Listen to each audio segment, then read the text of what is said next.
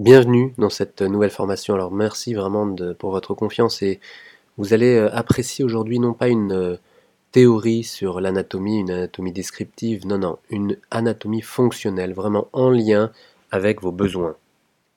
Vous lisez de l'anatomie depuis longtemps ou vous simplement vous êtes euh, tout juste intéressé à cette anatomie, peu importe, puisque ce que je vais vous présenter là est vraiment euh, adapté à votre situation et n'est lu pratiquement nulle part. Donc euh, vous allez euh, vraiment enrichir vos connaissances, votre compréhension de la main et du coup votre pratique.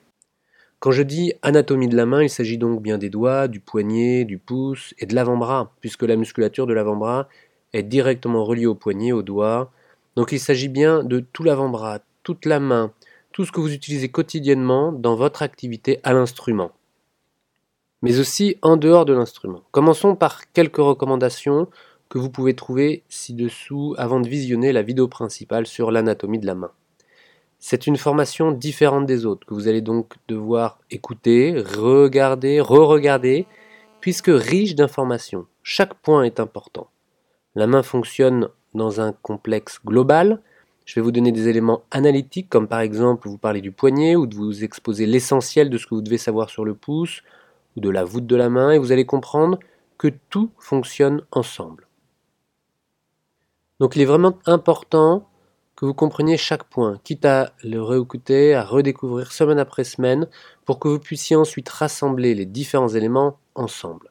J'avais le choix d'utiliser un logiciel 3D, mais j'ai finalement choisi d'utiliser ma propre main à l'aide de marqueurs pour que la formation soit d'autant plus vivante, d'autant plus concrète. Et je pense que vous allez pouvoir vous amuser à réitérer la même chose, alors pas forcément avec des marqueurs, mais en tous les cas à la palpation de votre avant-bras pour sentir, comprendre. Utilisez le miroir également et ça va vous aider. Je décris juste en dessous cinq niveaux de lecture. C'est vraiment une manière efficace de progresser dans cette formation. Alors essayez de suivre le mode d'emploi, un premier niveau de lecture et d'écouter la formation en entier. Vous allez recevoir beaucoup d'informations, mais euh, n'essayez pas de tout euh, retenir ou intégrer en une fois il y a beaucoup, vous allez devoir écouter plusieurs fois la formation. C'est pour ça que je vous propose un deuxième niveau de lecture qui consiste à mémoriser chaque sujet. Vous allez pouvoir prendre des notes et mémoriser chaque point que je détaille dans la formation pour vraiment avoir un plan clair de ce qui est présenté ici. À la troisième lecture, vous allez écouter euh, les données en lien directement avec votre technique instrumentale.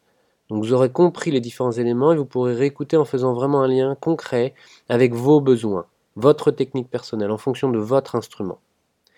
Le niveau de lecture suivant sera pour faire le lien avec des exercices que vous pouvez faire en dehors de l'instrument, ceux que vous connaissez déjà ou ceux de la formation sur euh, les crimes que nous commettons envers nos mains, qui est vraiment une formation fondamentale sur la main que euh, vous avez peut-être déjà.